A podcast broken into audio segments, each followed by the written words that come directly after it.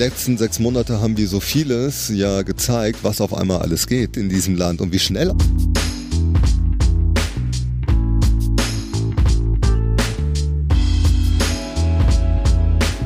Und wenn es in die Führungsetagen geht, dann wird es halt deutlich, deutlich weniger mit den Frauen. Ja, damit sind wir schon bei der fünften Folge der Grünfunk Düsseldorf. Diesmal wieder mit einem Interview mit Stefan Engsfeld, dem Oberbürgermeisterkandidaten der Grünen hier in Düsseldorf. Und wir haben das Interview ja schon in der letzten Folge begonnen. Da ging es um Mobilität und jetzt kommt der zweite Teil. Ja, mit dem Thema Wirtschaftsstandort Düsseldorf. Wir hatten euch verabschiedet, wir haben mit ihm weitergesprochen und im Endeffekt ging es ja, um die Zukunft von Düsseldorf, die Zukunft vom Wirtschaftsstandort Düsseldorf und die Digitalisierung vom Wirtschaftsstandort Düsseldorf. Und wir sitzen hier mittendrin in Düsseldorf, ähnlich wie beim letzten Mal. Letztes Mal waren wir an der Tonhalle und die sehen wir auch von hier aus. Äh, heute sind wir im Ehrenhof. Und das alles ohne Windböen? Und das alles ohne Windböen, weil hier unten doch zwischen sehr hohen und relativ martialisch wirkenden Mauern äh, geschützt sind. Und viele glauben, dass dieser ganze Ehrenhof äh, auch ein äh, Erzeugnis der Nazizeit ist, was aber Quatsch ist. Das ist tatsächlich gebaut worden 1925, 26 für eine größere Ausstellung. Es ist also deutlich vorher auch die Tonhalle. Die ist übrigens ursprünglich nicht als Konzertsaal angelegt worden, sondern sollte mal eine Sternwarte werden, was in den 20er Jahren durchaus denkbar war. Da war die Luft ungefähr so klar wie zu Beginn der Corona-Zeit, als auch keine Autos gefahren sind. Das ist leider vorbei. Aber es ist dennoch ein tolles Konzerthaus, muss ich doch auch nochmal sagen. Ähm, ich hatte das Glück, relativ kurz vor dem Lockdown im Februar noch bei einem Konzert anwesend zu sein. Ich, sagen, ich finde es eine großartige Location, wirklich. Ich muss gestehen, obwohl ich schon so viele Jahre in Düsseldorf äh, wohne, habe ich noch nie eine Gelegenheit gefunden, da mal wirklich reinzugehen, obwohl ich es wirklich schon lange will. Großes Konzert habe ich aber hier gesehen, wo wir gerade sitzen, wo jetzt hier Blumen blühen und eine große Wiese angelegt ist und der Biergarten vom NRW-Forum steht. Aber in dem Jahr der Tour de France hat genau an dieser Stelle Kraftwerk gespielt, was ein ziemlich sensationelles Konzert war äh, und ich glaube für alle, die dabei waren, auch sehr unvergesslich. Ja, das ist aber alles schon wieder einige Jahre her und ähm, ich glaube, bevor wir jetzt hier wieder weiter ausschmücken, was es sonst alles zu sehen gibt, wechseln wir einfach zum Interview. Ja, genau. Und im Anschluss können wir ja recherchieren, wann die Tour de France war.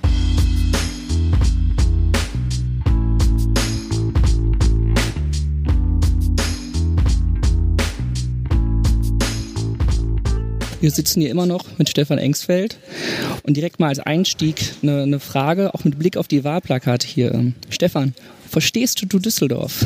Ob ich Düsseldorf verstehe? Ja, ich glaube schon. Also ich habe, äh, es ist mein Zuhause, ja. Und äh, nein, ich kenne mich in der Stadt, glaube ich, ganz gut aus. Ich weiß auch, wie die Menschen ticken. Ich bin, glaube ich, jemand, äh, ohne dass ich mich selber über den Klee loben muss, der mit beiden Beinen im Leben steht. Ähm, ich finde nur, um mal äh, die Anspielung aufzugreifen und weiterzuspielen, also allein die Qualifikation, dass man in Düsseldorf geboren ist, ist, wofür man, glaube ich, gar nichts kann äh, für diese Leistung, dass man deswegen eine gute Oberbürgermeisterin ist oder dass man deswegen äh, meint, eine Zukunftsvision für diese Stadt zu haben, das finde ich doch etwas äh, merkwürdig. Also wenn das die Qualifikation ist, ich muss mal nachgucken, wie viel Düsseldorferinnen und Düsseldorfer eigentlich hier geboren sind und hier noch leben, die die gleiche Qualifikation mitbringen wie diejenige, die das Amt anstrebt. Du hast gesagt, man braucht gute Ideen, man braucht Visionen. Es gibt ja diesen einen Trendbegriff, den liest man ja mittlerweile überall, seit Corona noch mal mehr. Es ist digitale Transformation. Mhm. Ich persönlich kannte den bisher häufig von, von Unternehmen, aber du sprichst ja jetzt über die Stadt. Was wird transformiert in Düsseldorf? Na, erstmal ist Corona auch ein absoluter Beschleuniger der Digitalisierung. Ähm, wir haben einen Schub gemacht. Ich würde schätzen, so fast zehn Jahre der Digitalisierung haben wir jetzt durchlaufen in diesem Lockdown. Viele kennen das Homeoffice, Videokonferenzen, äh, andere, also New Work, auch anderes Arbeiten haben wir erlebt. Ähm, ich glaube, das wird bleiben. Also da bin ich mir sehr, sehr sicher, dass wir vieles von dem, was wir gerade hier erleben und was wir gelernt haben, auch hier bleiben wird. Und digitale Transformation ist genau das. Also wir stellen halt um, wir stellen Produktionsprozesse um, wir stellen Arbeitsprozesse um und natürlich auch, weil ich kandidiere ja als oberster Bürger dieser wunderschönen Landeshauptstadt, heißt natürlich auch, ich bin zuständig für die Stadtverwaltung. Das heißt natürlich auch Digitalisierung und Transformation, andere Arbeitsabläufe, E-Akte äh, in der Stadtverwaltung. Das wird ein zentraler Punkt sein. Das fängt an mit der Hardware-Ausstattung, äh, das äh, fängt an von, äh, sag ich mal, anderen Arbeitsprozessen in den Ämtern, andere Zugänge, andere Bewilligungswege. Darum wird es gehen in den nächsten Jahren. Macht man sich da Freunde in der Stadtverwaltung oder gibt es da schon Fans, die darauf warten? Also ich glaube, es ist unstrittig, äh, dass wir diesen Weg gehen sollten, respektive müssen, dass wir digitaler werden und auch papierloser werden, dass wir die Technik nutzen, um uns zu entlasten. Wie bei allem, ich sag mal, wie beim Thema Homeoffice, äh, gibt es natürlich immer auch Schattenseiten von sowas. Es gibt auch viele, die das nicht wollen. So, da muss man halt gucken, welche Modelle man fährt, damit man das abfedert. Aber also von dem, was ich höre oder mit den Leuten, mit denen ich gesprochen gesprochen habe, auch in der Verwaltung, äh, sind viele schon dafür zu digitalisieren, aber halt dann nach ihren Bedürfnissen dann auch orientiert. Aber wahrscheinlich haben da die letzten sechs Monate die Motivation wirklich schon sichtbar erhöht. Naja, die letzten sechs Monate haben wie so vieles ja gezeigt, was auf einmal alles geht. Also was alles auf einmal geht in diesem Land und wie schnell auf einmal Sachen gehen können und Sachen, die so ganz lange irgendwie nicht denkbar waren oder auch wirklich Leute, die Gegner vom Homeoffice waren oder eine Gegnerin auch von Homeoffice, die äh, haben dann auch schon viele Vorteile dann irgendwie entdeckt, dadurch, dass es einfach passiert ist. Bei Digitalisierung denken ja viele immer an Startups, wo diese digitale Welt weitaus bereitwilliger aufgenommen wird als im öffentlichen Bereich oder in Schulen. Allerdings sind Startups deutlich mehr. Da geht es nicht immer nur um neue Computerprogramme oder Apps. Es gibt da viel im Food-Bereich und, und tausend andere Beispiele.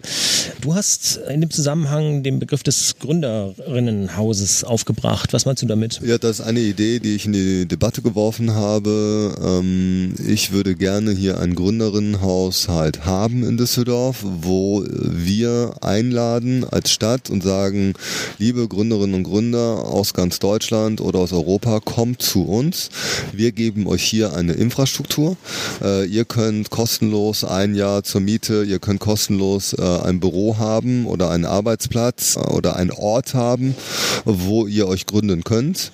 Mit der Bitte und der Erwartungshaltung, dass wenn ihr auch erfolgreich euch gegründet habt und weitermacht und wächst, dass ihr dann auch in Düsseldorf bleibt. Und in der Hoffnung, dass wir sowas wie Trivago, die jetzt wegen Corona natürlich auch Probleme haben, aber dass natürlich solche Geschichten sich hier ansiedeln. Ich will hier ein dynamisches Haus haben, wo sich einfach Leute ausprobieren können, wo sich was entwickeln kann und in der Hoffnung, dass wir dadurch natürlich auch neue Impulse hier ansiedeln können. Denkst du da an äh, komplette neue Räumlichkeiten, die von der Stadt geschaffen werden oder ist da eine Kooperation mit den bestehenden Coworking Spaces denkbar? Kooperation mit den bestehenden Coworking Spaces auf jeden Fall. Wir haben gerade eine Debatte um Karstadt Kaufhof, die eventuell hier auf der Shadowstraße leergezogen werden. Da kann man zum Beispiel auch in so einem Karstadt-Haus, also man wird solche Riesenflächen, glaube ich, nicht mit einer Firma oder mit einem Produkt oder mit einer Nutzungsform bespielen können. Das sind natürlich auch Immobilien, die jetzt äh, im Bestand da wahrscheinlich zur Verfügung stehen, wo man drüber nachdenken kann, ob man nicht da auch Flächen für nutzt, zum Beispiel. Hast du weitere Ideen darüber hinaus, wie man Startups noch stärken kann, hier in Düsseldorf, speziell im Großraum? Also ich habe mir Startup oder Startup-Szene nochmal in den digitalen Tigerstaaten im Osten mal angeguckt, war in Estland. Ich war mehrfach in Israel, kenne die Szene in Tel Aviv, so Startup-Szene, die einer der dynamischsten weltweit ist. Was macht die besonders? einen unglaublichen Output und sie befruchten sich vor allen Dingen untereinander wahnsinnig. Also wie da Hand in Hand gearbeitet wird und äh, ist wirklich beeindruckend. Und deswegen ein Punkt bei Startups, den ich relevant finde, bei denen habe ich gemerkt, in beiden Ecken, die ich da besucht hatte, es macht schon Sinn, gewisse Themen oder Forschungsaspekte räumlich zu bündeln. Also es macht schon Sinn, da eine gewisse räumliche Nähe herzustellen, wo Startups zu einem Thema arbeiten oder in eine Richtung gehen. Das hört sich vielleicht banaler an, als es ist, ist aber wahnsinnig erfolgreich und ist in diesen Ländern ganz oft so. Und bei uns ist es ein bisschen verteilt. Ne? Startup ist irgendwie Startup und man guckt gar nicht genau, was ist eigentlich der Inhalt und dann gibt es sie überall verteilt. Oder jetzt, na klar, gibt auch mal so ein Haus, ne? aber so, wir wollen das ja in der Breite und wir wollen ja viel, viel mehr. Und das kann ich mir schon vorstellen, einen Plan zu entwickeln, wie kann man solche Cluster, sage ich mal, überhaupt hier herstellen. Das, glaube ich, wäre nochmal ein Weg, der interessant sein könnte. Der Teil deines Weges zu, wie du so schön schreibst, Düsseldorf 4.0 ist aber nicht nur die Digitalisierung, sondern, und ich zitiere jetzt mal, die Führungspositionen in Verwaltung und in städtischen Unternehmen sollen mindestens zur Hälfte von Frauen besetzt werden. So erstmal machst du damit schon mal was, was, was ich ganz toll finde, nämlich du bringst das Thema Gleichstellung wirklich in, mit dem Thema Wirtschaft zusammen, was absolut entscheidend ist. Das haben ja mittlerweile auch genügend Unternehmen langsam erkannt. Es steht ja auch mittlerweile, glaube ich, außer Frage, dass diverse Unternehmen erfolgreicher sind. So. Aber die Frage trotzdem, wie macht man das denn jetzt, auch kurzfristig? Indem man eine Quote einführt. Also das ist der Ausspruch für eine Frauenquote und zwar in den Führungspositionen. Also ich rede nicht bei so einer Stadtverwaltung oder bei den städtischen Töchtern. Ja, da gibt es viele Frauen, die in der Verwaltung tätig sind. Aber wenn wir uns dann ab Amtsleitungen das angucken, wenn wir uns Dezernenten angucken, wenn es in die Führungsetagen geht, dann wird es halt deutlich, deutlich weniger mit den Frauen. Das kann man über eine Quote regeln. So äh, und das Zweite ist, wir brauchen natürlich natürlich Qualifizierungsprogramme auch in der Verwaltung und bei den städtischen Töchtern, damit Frauen, die Interesse haben, auch gezielt gefördert werden. Und so, glaube ich, kann man Stück für Stück, ich habe ja geschrieben, mindestens zur Hälfte mit Frauen besetzt. Und das ist auch genau so bewusst formuliert, mindestens zur Hälfte mit Frauen besetzt. So kann man dann äh, das irgendwann hoffentlich, äh, davon gehe ich auch aus, das verwirklichen. Ich arbeite selber auch immer zum Beispiel mit gemischten Teams. Ich gucke immer, dass auch Frauen gefördert werden. Ich finde das super und ähm, also ich habe so viele auch in meinem Abgeordnetenleben Runden gesehen, die reine Männerrunden sind in irgendwelchen Chefetagen. Das ist nicht zeitgemäß. ja, das ist eine Ausnahme. Manchmal ergibt es sich aber auch einfach so. Das ergibt sich auch manchmal so, aber also das finde ich dann schon immer ein bisschen gruselig, ehrlich gesagt. Unsere Standard-Schlussfrage kennst du schon aus dem ersten Teil. Wie sieht dein Düsseldorf 4.0 im Jahr 2025 aus? Na, dass wir uns digitalisiert haben, dass wir, wenn ich von Ella nach Garat fahre, nicht irgendwo im Funkloch hänge, dass wir eine lebendige Start-up- und Gründerinnen-Szene hier haben, dass die Digitalisierung uns Menschen nutzt und hilft und uns entlastet. Und vor allen Dingen stelle ich es mir vor, dass bei aller Digitalisierung wir immer noch einen guten Datenschutz haben und keinen gläsernen Bürger. Klingt gut erstmal. Dann äh, nochmal die Abschlussfrage. Das ist auch gut. Und wird auch gut, ja. Ja, aber nochmal die Abschlussfrage. Ähm, die zweite Abschlussfrage. Die, die, zweite Abschlussfrage. Stefan, es gibt ja das Gerücht, als OB-Kandidat hast du auch ein paar Termine. Was steht denn für dich jetzt im September noch so an? Ja, alles Mögliche. Also unter den Corona-Pandemie-Zeiten ist dieser Wahlkampf natürlich ein ganz spezieller. Er ist anders wie alles, was wir vorher hatten. Viele Veranstaltungen finden halt nicht statt.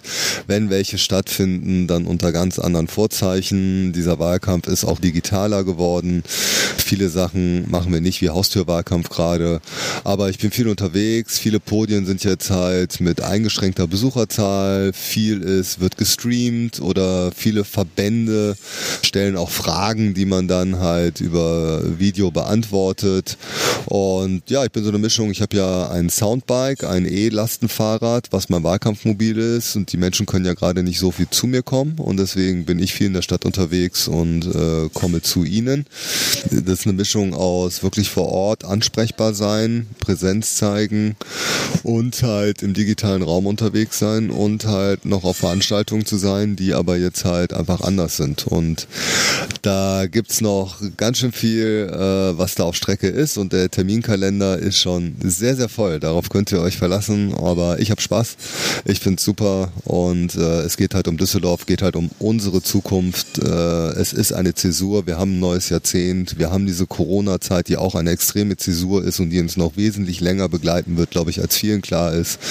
Und da gestalten zu können, Düsseldorf in eine grüne Zukunft zu führen, mit mehr Lebensqualität und viel Liebe im Herzen für diese Stadt, da bin ich echt hochmotiviert, meinen Beitrag zu leisten. Ja, super.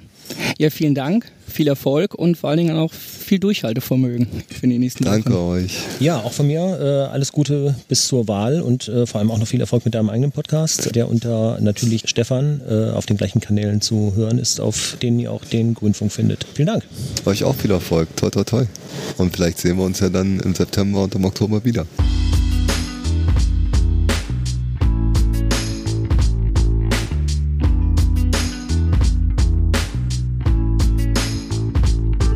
Ja, soweit unser OB-Kandidat Stefan Engstfeld. Was man natürlich jetzt nicht hört in diesem Interview ist, dass wir, nachdem wir die Aufnahme beendet hatten, noch 20 Minuten zusammengesessen haben, uns ein bisschen unterhalten haben. Ja, fand ich sehr angenehm. Ja, und Stefan macht ja selber auch seinen Podcast. Natürlich Stefan, den ihr auf den gleichen Kanälen äh, empfangen könnt, auf denen ihr diesen hier auch findet.